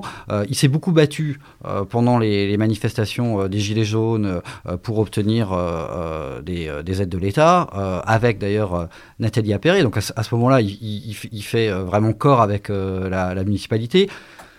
Est-ce qu'il est grisé parce qu'il est reçu à Bercy, euh, parce qu'il est reçu euh, en préfectu- préfecture, euh, parce qu'il prend goût en fait à tout ça? Il est, Et puis il prend un petit peu euh, d'épaisseur et il est poussé aussi par euh, les gens de la droite bah, qui ont personne. Euh, comme on parlait d'investir Anaïs Géano, donc il était question quand même d'une investiture les Républicains. Et puis finalement, peut-être autour de la, de la personnalité un peu fédératrice de, Pierre Breteau, il forme ce ticket. Alors Charles Compagnon, c'est aussi la, la personnalité qui a été sollicitée pour être sur la liste de Carole Gandon, qui a sans doute été sollicité pour être sur, sur, enfin sur, sur, d'autres listes. La liste d'Appéré, je sais pas en fait. Mais et voilà. Et donc lui veut présenter un projet de société civile. Il n'arrête pas de nous répéter ça. Je suis pas le candidat du centre droit. La vérité, c'est que c'est quand même le, candidat, effectivement, Donc du centre droit. Un, candidat qui apparaît à, six mois de l'élection, c'est n'est pas une première à Rennes. Hein. Euh, on a l'habitude à droite de, de, sortir un peu des, des, candidats du chapeau au dernier moment. Je pense à Karim Boudjema en, en 2008, qui s'est retrouvé euh, euh, investi alors que Loïc Lebrun avait quasiment fait toute la campagne. Donc, j'allais dire, les divisions du centre droit, de la droite à Rennes, c'est aussi un, une des clés du succès du Parti socialiste, qui n'a jamais eu vraiment d'opposition. Oui, la différence c'est Karim Moudjema, il a été euh, investi en bonne et due forme par un parti, ce qui n'est pas le cas de Charles Compagnon, qui en fait profite d'un espace euh, laissé vide, qui est apartisan mais pas politique, comme ça a été dit, hein, c'est pas la même chose. Je crois qu'on voit, on identifie aussi vite ses idées politiques en quelque sorte quand on regarde son discours et qu'on lit sa prose et dans les professions de foi que euh, un, candidat classique d'un parti. Maintenant, si on revient sur l'histoire à Rennes, il y a toujours eu, me semble-t-il, depuis l'élection d'Edmond Hervé en 1977, il y a toujours un problème de la droite rennaise, un problème de déficit de leadership. Ils n'ont jamais su caster, entre guillemets, quelqu'un qui soit susceptible de venir bousculer complètement. Alors parfois, effectivement, c'est passé moins loin. On l'a dit, Bruno Chavana, 45% second tour, donc c'était un score plus élevé que ce qu'on a pu connaître par le passé, dans une configuration compliquée quand même en 2014 pour le PSO national, hein, euh, dans, dans, les villes. Mais ce qu'on avait coutume de dire aussi, c'était qu'il y avait un faiseur de roi du côté de Vitré. Exactement. Qui donnait un peu son avis euh, ah au moment des élections oui, alors, alors, alors, ça, c'est manifeste depuis les années 80. Quand on regarde finalement à chaque fois comment le candidat, on va dire, euh, de la droite euh, gouvernementale classique a été adoubé par Pierre Méniori, c'est vrai que c'est tout à fait manifeste dans, dans les élections, mais Néanmoins, enfin, il me semble qu'il euh, y a toujours un déficit d'incarnation d'un leadership rennais assez clair. Il n'y a jamais eu de figure de la droite rennaise et de l'opposition euh, qui s'installe durablement, euh, qui construit une influence, des réseaux, etc. et regardez, alors Bruno Chavana, il s'est retiré, vous l'avez dit tout à l'heure, euh, on a eu euh, Bertrand Plouvier. Euh, vous n'avez pas fait un micro-trottoir sur Bertrand Plouvier, mais si vous en faisiez un, je pense, qui serait un peu cruel. Bertrand Plouvier, c'est quelqu'un, malgré toutes ses qualités, c'est quand même quelqu'un qui, qui, a eu du mal à s'imposer comme une figure charismatique de l'opposition. Donc, de manière générale, euh, on a eu un déficit de leadership historiquement. Là, on a juste un déficit de candidats investis. Donc on se retrouve dans une situation un, peu compliquée. Alors je voudrais qu'on parle de, la liste euh, Europe Écologie Les Verts. Quel poids ont les écologistes dans cette ville? Si on s'en tient au dernier scrutin, on sent une mobilisation autour de, ces questions. Euh, Yann Armeluette, est-ce que, est que les Verts vont décider du, nom du futur maire de Rennes? En tout cas, ils sont bien partis en campagne et je pense qu'ils ont justement recréer un match euh, avec euh, le, le, Parti euh, socialiste et un petit peu justement évacuer comment le, la question de la République en marche qui s'invitait un petit peu au, au, centre. Rappelez peut-être qui sont les chefs de file de cette liste? On a euh, Mathieu Turier, qui a 45 ans, euh, qui est euh, consultant pour entreprise en, écologie sociale et solidaire, et Priscilla Zamor, qui a 37 ans, qui est designeuse de, services dans l'économie sociale et, solidaire. Tous les deux sont issus de l'économie sociale et, solidaire. Priscilla Zamor, elle a notamment cofondé la, ressourcerie La, Belle Déchette. alors, là, pour le coup, c'est deux, illustres inconnus. Et alors, même si Mathieu Terrier euh, est, sur le plan associatif, peut-être. Euh, voilà, il est très connu sur le plan associatif. Il a, je pense qu'il d'ailleurs il a un, sérieux reconnu. Hein, les, les, les, socialistes, euh, lorsqu'ils en parlent, ils en parlent pas en mal. C'est pas, c'est, c'est pas l'ennemi. Et ils ont d'ailleurs beaucoup regretté que qu'ils, fassent leur liste de leur côté. Alors, il y a une petite particularité. C'est, une liste. on dit les écologistes, les Verts. c'est, l'association Confluent. Donc derrière, c'est, c'est une, c'est une, c'est une association citoyenne. là aussi, on joue la, la carte de la la, société euh, civile. Euh, Priscilla Zamor vient d'ailleurs un petit peu euh, apporter ça. Mais Stéphane, juste, je passe la parole après à Thomas Frino, juste sur la stratégie d'Europe Écologie Les Verts sur ces élections municipales. Il y a une volonté de prendre des grandes villes qui aient des prises de guerre un peu? Oui, c'est-à-dire que porté effectivement par le par l'actualité internationale, nationale, le réchauffement climatique, les prises de conscience, enfin on voit bien que le discours progresse énormément, ça s'est traduit aux européennes de manière assez spectaculaire. En 2014, ils ont pris des grandes villes, hein, Grenoble, et quelques Ils ont pris Grenoble. Ils ont pris Grenoble, c'est tout. Donc euh, voilà, là ils sont beaucoup plus ambitieux. En fait, euh, David Corman, le secrétaire national d'Europe Écologie Les Verts, qui vient de passer la main, hein, qui a passé la main samedi, euh, disait que lui, en fait, eux, ce qu'ils voient, c'est qu'ils pensent qu'ils peuvent faire quelque chose entre guillemets, dans 20 à 25 euh, grandes villes de France. Donc des villes de plus de Et ils 100 ont 000 pointé Rennes des- dedans Rennes et Nantes, oui, oui, oui. Ça fait partie de leur, euh, leur shopping list, entre guillemets. Bon, alors après, faire quelque chose, ça veut dire quoi? Euh, eux, eux pensent que ce qui va se jouer dans, de- dans ces grandes villes, c'est que euh, d'abord, ils y montent, ils montent partout des listes indépendantes. Ils sont pas dans une logique de gauche plurielle, d'association avec les uns et les autres. Ils y vont seuls, en se disant on va faire des scores.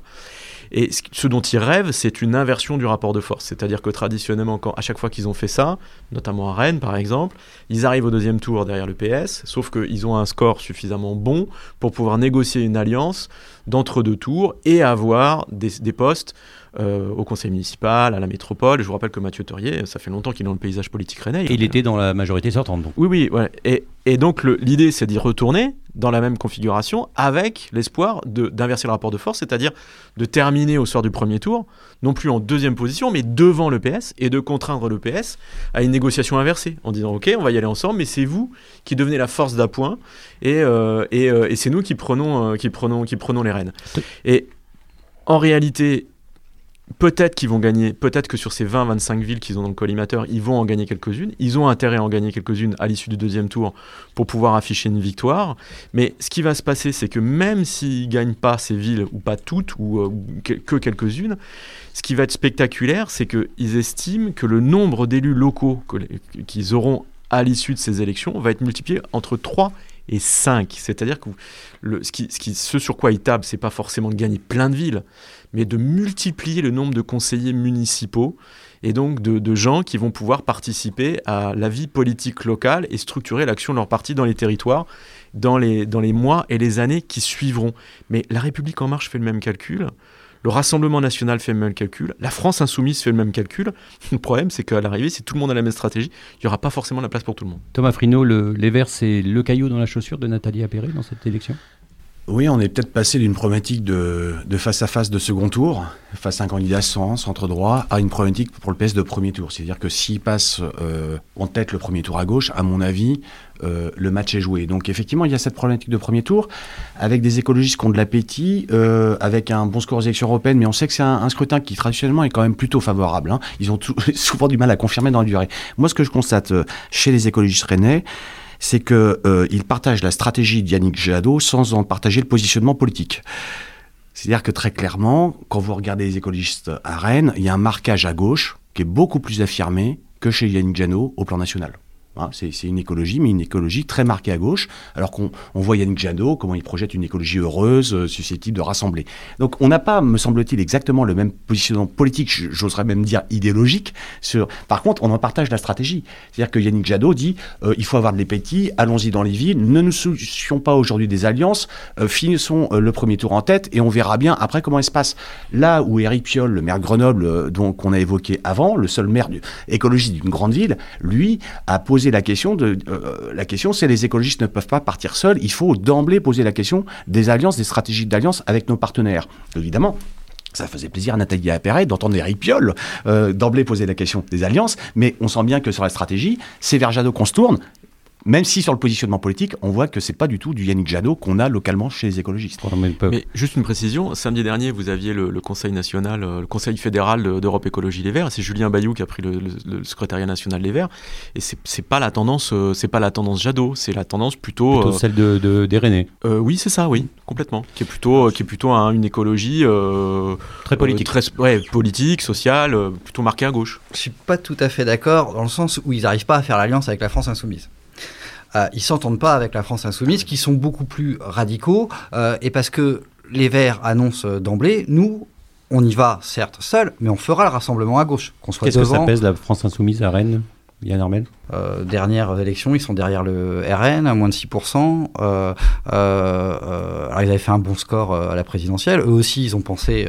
Le Parti communiste, lui, est avec Nathalie Appéré. le Parti communiste avec Nathalie Appéré. Alors, ils votent aujourd'hui, parce que c'est, ils font un vote démocratique, mais sans surprise, ils seront avec Nathalie Appéré. Je- des chiffres quand même. Le, le conseil municipal de, de Rennes, donc c'est, c'est 61 euh, euh, élus, la majorité elle est à 31. Le groupe socialiste, il a 29 élus aujourd'hui. Il obtient la majorité dès lors qu'il vote avec les communistes, 3 élus, ou les radicaux de gauche, 2 élus, où les écologistes ont élu.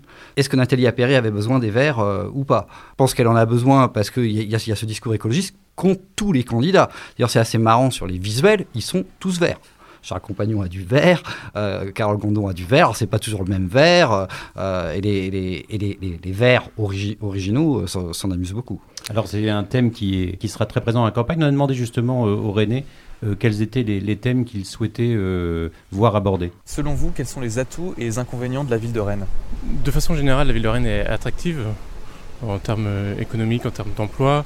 Euh, la vie étudiante, euh, malgré les dérives qui peuvent exister, mais ça reste euh, attractif. Les inconvénients, c'est la mobilité. Le temps de transport, c'est catastrophique aussi. Franchement, de, moi je suis là depuis trois ans. Du coup, je trouve euh, franchement c'est une ville très sympa. C'est très calme, euh, les gens sont très sympas. Franchement, j'ai adoré en fait Rennes. Pour les étudiants, c'est une super ville. Pas, pas, mal de mobilité, même quand on n'a pas le permis et tout ça. Ça, c'est vraiment pratique. Euh, accès à énormément de choses. Euh, et les inconvénients bah, C'est que ça, ça, attire tous les Parisiens qui, qui nous ramènent euh, des, euh, des prix de dingue. voilà. Maintenant, quand on veut déménager, on n'arrive pas à suivre. Quoi. Moi, ça fait 15 ans que j'habite ici. Et euh, j'ai vu tout ce changement. J'étais étudiante ici, mes premiers boulots. Donc après, on a, on a acheté. On a cette chance-là, mais je ne sais pas si euh, avec 10 ans de moins, je, pourrais faire ce que moi j'ai fait. Quoi. Donc je pense surtout aux jeunes euh, pour qui c'est plus dur. Je dirais qu'on n'est pas encore assez. Euh, on n'a peut-être pas encore mis assez en avant tous les quartiers de Rennes. Je pense à la poterie, je pense à, surtout à la poterie, à Kennedy aussi un petit peu. Qui, enfin, les quartiers en périphérie. Alors euh, Yann Armel, si je vous dis environnement, sécurité, transport, urbanisme, on est autour des, des grandes thématiques qui vont, qui vont alimenter euh, la campagne et, et, là où les candidats vont avoir envie de faire la différence. Oui, tout à fait. Je pense que c'est les thématiques qui vont, qui vont ressortir. Euh, L'environnement, alors Nathalie Appéré, elle a quand même fait un, un gros travail, alors, avec l'aide des Verts, et euh, les Verts euh, diront. Mais ils vont assumer le bilan du coup. Voilà, assumeront le bilan, diront sans nous, ça n'aurait pas été, possible. Mais elle a fait un gros travail pour replacer la, nature au, cœur de la ville. Alors d'ici 2025, les, surfaces d'espace vert auront augmenté de 15%. Euh, à Rennes, il y aura 3000 arbres supplémentaires qui auront, été euh, replantés, alors que Rennes est déjà une, des villes les, les, plus boisées d'Europe, ce qui apparaît pas forcément, parce qu'on a, quand même une vision assez minérale de la ville. Et donc il y a tout un débat autour de ça. Donc c'est aussi pour ça que Nathalie Appéré a lancé Rennes 2030 pour essayer de revoir un petit peu le, le, les, les, places, voir comment on, on pouvait remettre euh, des arbres, etc. Là encore, les Verts disent c'est nous qui poussons ça. Bon, voilà, donc il y a, l'environnement, il y a, l'urbanisme, on, on, a touché un mot euh, tout, tout, à l'heure, avec euh, est-ce qu'il faut con continuer à densifier, construire haut, est-ce qu'il faut penser les choses autrement? Il faut, faut, rappeler l'objectif qui est de, de, créer 1500 logements par an. Mmh. Euh, donc ce qui est quand même un, un rythme très soutenu. C'est un rythme très très soutenu. Euh, alors euh, les, les Verts sont un peu prudents là-dessus. Leurs alliés de l'UDB, eux, ont un discours où ils disent carrément il faut stopper. C'est-à-dire qu'il faut, faut penser l'aménagement des territoires à l'échelle de la Bretagne. Et si on veut faire vivre les autres territoires, il faut arrêter de tout concentrer comment, à Rennes et, et, et, dans Rennes Métropole. on verra après les conséquences de cette urbanisation, avec notamment les, les transports qui, qui, qui, posent problème. Mais, mais Thomas Frino, est-ce que dans une élection comme l'élection municipale, il ne faut pas finalement une à deux propositions fortes, je vais dire une salle de spectacle de 15 000 places, quelque chose de très structurant qui impacte les gens. On voit bien qu'il y a un besoin de, de choses précises sur, euh, sur une campagne.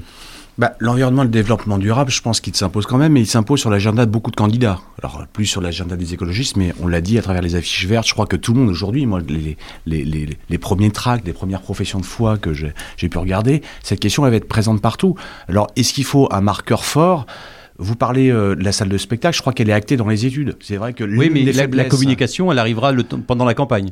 Oui, oui, là-dessus. Enfin, de toute façon, ce qui est clair, c'est que si on parle, on parlait des atouts de Rennes tout à l'heure, si on parle des faiblesses, c'est qu'effectivement, il n'y a, y a, y a, pas un équipement, je, je, dirais, digne de ce nom pour euh, accueillir des, des tournées. Hein. Les tourneurs, quand ils font venir, ils font venir euh, à Nantes, euh, ils font venir dans d'autres villes, mais ils font pas venir à Rennes parce qu'aujourd'hui, il n'y a pas de lieu. Donc, ça fait partie. Mais ça, ça c'est déjà prévu quelque part dans les études et peut-être qu'en campagne ça va ressortir. C'est pas encore sorti aujourd'hui. Maintenant, si je peux rebondir sur, sur ce qui a été dit euh, euh, sur la question d'abord du logement, vous avez parlé de la, la, construction, du rythme de construction du logement. En fait, quand vous regardez à Rennes, il y a énormément de logements qui ont été construits depuis les années 70. Énormément. Mais que vous ne retrouvez pas dans la croissance démographique, parce que quand vous regardez, et ça c'est des transformations de la société, vous avez un taux d'occupation moyen par logement qui n'a cessé de baisser depuis les années 70. C'est-à-dire qu'on construit énormément, mais le rythme de population n'augmente pas aussi vite que l'impression qu'on en a quand on construit. Ça c'est la première chose. La deuxième chose, je crois que c'est la première campagne où cette question, je dirais, de l'urbanisme et la requalification physique finalement de la ville va être aussi centrale. Et on voit bien d'ailleurs que la municipalité commence à refroidir certains projets. Elle sent bien qu'il y a une exaspération d'une partie des Rennais vis-à-vis, bah, on l'a entendu dans la Passy tout à l'heure, euh, des maisons qu'on détruit, des, des immeubles parfois qui n'ont pas forcément un fort intérêt architectural qu'on construit sur les pénétrantes. Euh, on voit bien des mobilisations inédites. Là, je crois, on n'a pas l'habitude dans les campagnes municipales d'avoir grand-chose finalement sur cette question de la, qualification physique de la ville. Et là, j'ai le sentiment que c'est la première fois que ça va être euh, un marqueur très très fort. Quant aux espaces verts, si je, si je peux rebondir sur ce que disait Yann Armel tout à l'heure, euh, les statistiques, elles sont souvent trompeuses par rapport au ressenti qu'on a. C'est-à-dire que vous prenez le principal parc de la ville, c'est les Gailleuls. Les Gailleuls, c'est très grand. Mais vous l'intégrez en fait euh, en mètres carrés de verdure par habitant. Simplement, si vous n'allez pas au Gailleul, votre impression dans le centre de Rennes, c'est que c'est minéral. C'est un peu comme si je vous disais, à Paris, regardez, finalement, il y a la verdure dans cette ville parce qu'on prend Vincennes et Auteuil euh, à chaque côté des portes et on dit donc euh, Paris, en fait, il y a beaucoup de verdure. Oui, enfin, quand vous allez à Paris ou à Berlin, vous n'avez pas tout à fait la même impression en termes de verdure.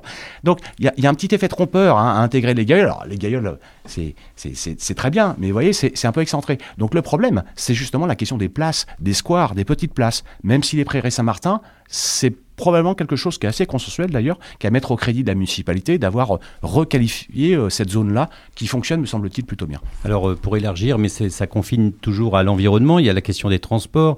Stéphane Vernet, vous habitez Paris, les transports, vous les, vous les vivez au quotidien. Est-ce que, est que Rennes, est-ce qu'à Rennes ça circule mal? Est-ce que, est qu'à Rennes c'est embouteillé? On parle beaucoup de Nantes, mais, mais Rennes, on voit aussi monter ce, ce bruit de fond sur les transports. Oui, il y a un bruit de fond qui monte, vous avez complètement raison, et c'est le bon terme, c'est-à-dire que vous avez dans le, dans, le, hum, dans le sonore que vous avez fait entendre, vous avez quelqu'un qui dit bah, il y a un problème avec les transports, la mobilité, euh, il fait référence aux bouchons. C'est une ville où y a, dans laquelle il y a de plus en plus de bouchons, alors que ce n'était pas le cas autrefois. C'est quelque chose qui s'est accentué ces dernières années. Alors on est encore très loin de Nantes où c'est l'embolie permanente, mais n'empêche que dans le vécu, dans le quotidien des gens, ça se passe pas bien. Avant, vous aviez des, bouchons sur la rocade aux heures de pointe, entre 7h et 7h30, et entre 17h30 et 18h. Enfin bon, voilà. Aujourd'hui, là, vous avez plein d'endroits où ça circule très mal dans Rennes. Le paradoxe, c'est que vous avez l'autre sonore, c'est le, petit sujet que vous avez diffusé en tout début d'émission avec Erwan Alix, qui rappelait des chiffres. Mais en réalité, le réseau de transport en commun à Rennes, il est hyper performant. Il a donné le nombre d'arrêts de bus, le nombre de lignes. Et ce qu'on ne voit pas, c'est c'est-à-dire que en réalité, la mobilité, elle pose problème pour ceux qui viennent en voiture au sein de la ville et qui s'y déplacent en voiture. Et en réalité, si vous prenez le métro, bientôt deux lignes, c'est quand, même assez, phénoménal. Le réseau de bus qui irrigue toute la métropole. Et ce qu'on oublie aussi, c'est le, train et les arrêts de proximité. Il y a une étoile à cinq branches ferroviaires à Rennes, c'est quand même tout à fait unique. Donc si vous comparez avec les autres villes, le réseau de transport de la métropole, il est juste excellent. Sauf que dans le vécu, notamment quotidien, et celui des automobilistes, les choses se dégradent. Et donc, c'est comme en météo, vous avez la température réelle et la température ressentie. C'est exactement ce que vient de dire Thomas Frino ou Yann Armeluet à, pardon, à propos des, espaces verts. C'est-à-dire que si vous regardez les stats, Rennes est une ville super verte, et quand vous demandez aux gens, ils vont vous dire c'est super minéral, parce qu'en fait, le centre-ville, il n'y a pas un arbre, il n'y a pas un brin d'herbe. Et il y a ce décalage constant. Juste peut-être pour terminer, vous disiez, Edouard, qu'il y a trois thèmes à Rennes qui vont être au cœur de la campagne. L'insécurité, les transports, l'environnement. J'ai envie de vous dire que c'est les trois thèmes majeurs qu'on va trouver partout, dans toutes les villes, parce que c'est les trois thèmes qui vont sous-tendre l'année prochaine toutes les campagnes électorales au municipal. Mais il y a un thème que personne n'évoque encore pleinement ou complètement, même si on vient de le faire un peu, qui va monter et qui va s'imposer, parce que c'est un thème majeur des mois et des années qui viennent, c'est celui du logement. Et là aussi, c'est pareil. Il y a un paradoxe entre ce que disent les gens dans les sonores en disant Bah oui, mais à il y a trop d'immeubles, c'est moche, on remplace les petiques maisons individuelles par euh, des bâtiments sans caractère. Oui, c'est vrai. C'est vrai que c'est un problème en termes de ressenti. Mais en réalité, pourquoi est-ce que la municipalité le fait?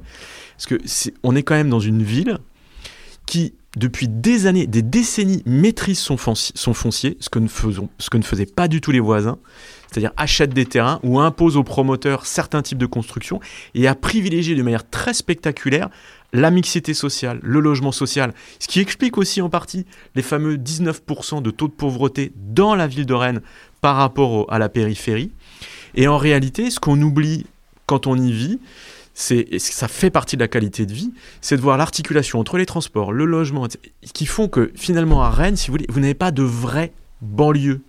Vous avez des quartiers populaires, mais vous n'avez pas de phénomène de ghettoisation avec des banlieues ou des communes vraiment banlieues comme à Nantes par exemple, qui sont accolées les unes aux autres. Et ça, ça participe aussi à la qualité de vie. Mais le problème, c'est que quand vous y vivez et qu'on n'avez plus le moyen de comparer et d'aller voir ce qui se passe ailleurs et de revenir, bah, finalement vous oubliez ces avantages-là pour vous concentrer sur ce que j'ai appelé le ressenti, c'est-à-dire ce que vous voyez dans votre quotidien qui vous fait dire que finalement c'est pas si top et que ça pourrait être beaucoup mieux et qu'il faut améliorer les choses. Alors on va voir justement avec un dernier euh, micro-trottoir si ce ressenti euh, est finalement le, même que, celui qu'ont les gens. On leur a demandé euh, quelles, quelles seraient leurs premières mesures s'ils étaient élus maire de Rennes? Et si vous étiez maire là, euh, vous auriez une première décision à prendre, ça serait laquelle? Merde, il n'y aurait plus personne qui dormirait dehors. La première mesure, c'est s'en occuper des jeunes, pour les aider à trouver un emploi, pour qu'ils euh, s'en sortent. Lancer une concertation plus générale avec, euh, avec la, la population. Ça manque de dialogue social en tout cas, vous trouvez qu'il y a un Je manque de pense, dialogue oui. social Ça, ou ça reste euh, un dialogue euh, orienté vers les instances dont on sait déjà, dont on aura l'approbation. La première décision, bah, ce serait peut-être de faire les transports gratuits pour les personnes euh, âgées, handicapées, enfin en situation de handicap souvent. quoi. C'est un petit peu ce qui manque à Rennes parce que c'est, ça se fait dans d'autres villes et ici ça se fait pas. Alors transport gratuit et également, on l'a entendu sur deux trois personnes, besoin de dialogue. Yann Armaluette, on voit bien que peut-être que euh, une sensation qu'on perçoit pas tout le temps, mais dans certains quartiers, peut-être qu'il y a une envie aussi d'écoute et simplement de, dialogue entre, entre les gens qui dirigent cette ville et, les habitants. Alors, ce que dit la dame, ça existe déjà, hein, euh, la tarification euh, euh, sociale. euh. Mais oui, oui, il y a, un besoin de dialogue. Alors, c'est pour ça, euh, on, parlait euh, en, en dé- en début d'é- d'émission, euh, la, la- la démocratie participative a été le, grand truc de, Nathalie Appéré, mais maintenant, c'est compliqué euh, à mettre en place. C'est-à-dire que vous allez faire des réunions de quartier, vous allez retrouver toujours, grosso modo, les, mêmes personnes, euh, avec des gens qui ont du temps. Donc, euh, les actifs qui sont happés par leur quotidien bah, vont pas se retrouver là. Vous allez mettre en place des, consultations en ligne, des questionnaires, mais les gens vont pas, vont pas forcément répondre. Alors, vous allez avoir euh, 16 000 réponses, euh, 20 000 réponses, ça veut dire, ah, vous avez vu, ça a bien marché, etc. Mais euh, au bout d'un moment, on, arrive, on arrive au bout de, de l'exercice. Donc, comment, comment on réinstaure un petit peu cette, cette démocratie participative? Comment on donne du, du- pouvoir aux, habitants? Il n'y a aucun élu qui a la solution, sinon elle, serait, euh, elle serait appliquée partout. Thomas Frino, il y a un ressenti aussi, c'est cette question de, la sécurité. On le sait, c'est pas de la compétence du maire, euh, même, si, le maire a une fonction de, police également. Euh, les chiffres officiels ne l'indiquent pas forcément cette montée de la, délinquance à Rennes. Pourtant, elle est, perçue par les gens, notamment euh, sur des secteurs, je pense au centre-ville, avec tout ce qui est trafic de stupéfiants. C'est une question aussi qui va revenir dans la campagne, selon vous? Oui, toujours. Euh, ça fait euh, plusieurs campagnes hein, qui revient, que ce soit national euh, ou local. Alors, moi, je suis pas tout à fait d'accord sur l'idée de dire que finalement le maire ou la municipalité est périphérique sur ces questions-là. La sécurité, c'est du régalien, c'est de l'État, c'est vrai. Ceci dit, le maire a des pouvoirs de police depuis la Troisième République, notamment. Et on parle, il y a des travaux, il y a des thèses dans les années 2000 qui ont porté là-dessus, qui ont porté sur l'idée que de plus en plus on était dans des coproductions de politique locale de sécurité entre l'État et les municipalités. Donc je crois qu'aujourd'hui, il faut prendre acte quand même que les municipalités sont étroitement associées à ces questions-là et que surtout que la population les attend sur cette question-là. Et là, on peut avoir un décalage entre ce qu'on attend de son maire et euh, les, préroga- les prérogatives réelles. Alors, on a de la vidéosurveillance ou vidéoprotection, hein, ça dépend euh, comment on veut présenter les choses. On a les polices municipales, euh, les manières d'armer. Maintenant, pour revenir sur votre question, oui, il y a la question du sentiment d'insécurité. Et on ne peut pas, je crois, euh, simplement battre ça d'un revers de bras en disant ça n'est que du sentiment, que du fictif, mais ça ne se retrouve pas dans, je Ouais, dirais, dans les statistiques. Pourquoi? Parce que je pense que ça joue sur la fréquentation des lieux de ville par les populations. C'est-à-dire que même s'il n'y a pas euh, une, insécurité, une- des agressions physiques, des vols et tout ce qu'on veut, il n'empêche que ça amène des gens probablement à déserter, du moins à certaines heures, certaines parties de la ville. Or, la ville et le centre-ville, c'est notre bien commun en quelque sorte. C'est là aussi où se brassent les différentes populations. Et donc, c'est là que je vois euh, un effet néfaste sur ce sentiment d'insécurité qui, n'est- qui ne se traduit pas forcément par ailleurs, n'est qui est pas alimenté par des statistiques. Et on sait très bien de ce point de vue-là que Rennes reste une ville, elle a des problèmes d'insécurité, mais euh, elle n'est pas dans le Pama, c'est pas euh, voilà, c'est pas le Chicago de la grandeur, hein, euh, ni Marseille, ni même Lille. Mais c'est aussi une ville, Stéphane, très contestataire, avec énormément de manifestations, avec des commerçants, et Charles Compagnon va sans doute beaucoup en parler dans sa campagne, qui ont beaucoup souffert des, manifestations. Donc ce sentiment un petit peu de, ville bouillonnante, pas toujours sûre, c'est quelque chose qui, qui est quand même nouveau ces dernières années. Non, c'est pas nouveau, ça. ça enfin, là, on- il, faut, il faut distinguer les choses. Si vous parlez de la contestation, de l'aspect contestataire, c'est très ancien en réalité. euh, Parce que Mais, avec la casse, qui- un peu moins. Ouais, mais ça, c'est toute la société qui change. C'est-à-dire, c'est le retour de la violence dans la contestation publique. C'est quelque chose qui, existait il y a très longtemps, ou qui a, il y a longtemps, qui s'était complètement estompé et qui est en train de revenir en force. C'est pas propre à Rennes. Et euh, le côté contestataire, vous l'aviez avec, euh, avec Rennes-la-Rouge, Rennes 2, enfin bon. On a même vu les canons à eau Non, à Rennes. Voilà, c'est- pas nouveau. Ce qui s'est passé euh, passé en 2016 autour de la loi et 2017 autour de la loi El Khomri a été très choquant. Oui, ça a marqué les esprits, mais euh, c'est pas encore une fois c'est pas propre à Rennes. Et surtout, ce que je trouve intéressant, c'est que vous avez vous avez le mouvement des gilets jaunes, il est présent à Rennes aussi, mais il n'a pas du tout la même intensité que dans une ville comme Bordeaux. Mais pourquoi J'en reviens à ce que je disais tout à l'heure. C'est-à-dire que Bordeaux, euh, vous avez, euh, enfin, la politique sociale de logement et de transport à Rennes fait que vous n'avez pas du tout la même problématique, notamment sur les questions de mobilité, qui ont été le moteur déclencheur des Gilets jaunes dans une ville comme Rennes par rapport à une ville comme Bordeaux. À Bordeaux, la LGV a eu un effet de gentrification c'est-à-dire à participer au fait de faire monter les loyers de manière tellement spectaculaire que vous avez toute une catégorie de la population qui a été obligée de quitter le centre-ville, de s'exiler parfois assez loin. Eux ont des problèmes, la taille de la ville est différente, ils n'ont pas les réseaux de transport et ils ont des problèmes de- de- d'embouteillage qui sont sans commune mesure, par exemple avec Rennes. Et du coup, l'incidence ou l'impact ou le développement des Gilets jaunes n'a pas été aussi majeur à Rennes que dans d'autres villes de taille comparable ou, euh, similaire. Et, c'est là où ça, c'est lié aussi à la configuration de la ville. Donc oui, il y a un fonds contestataire, oui, il y a des problèmes de- de délinquance, mais il faut les remettre à leur juste place. Et encore une fois, il y a un décalage entre la situation réelle et la perception qu'on en a. C'est encore une fois cette dé- ce décalage entre la température réelle et la température ressentie. Le problème, c'est qu'en politique, les gens votent sur la température ressentie, sur le ressenti et pas sur le réel. Yann Armeluette, vous pensez que Nathalie Appéré va être euh, attaquée sur son bilan, sur le plan de la, de la sécurité, de, de justement ce, ce ressenti dont parle Stéphane? La sécurité pour Nathalie Appéré, c'est son angle mort, comme les transports sont l'angle mort de, de, la métropole. Donc euh, oui, elle sera attaquée, et elle l'est déjà.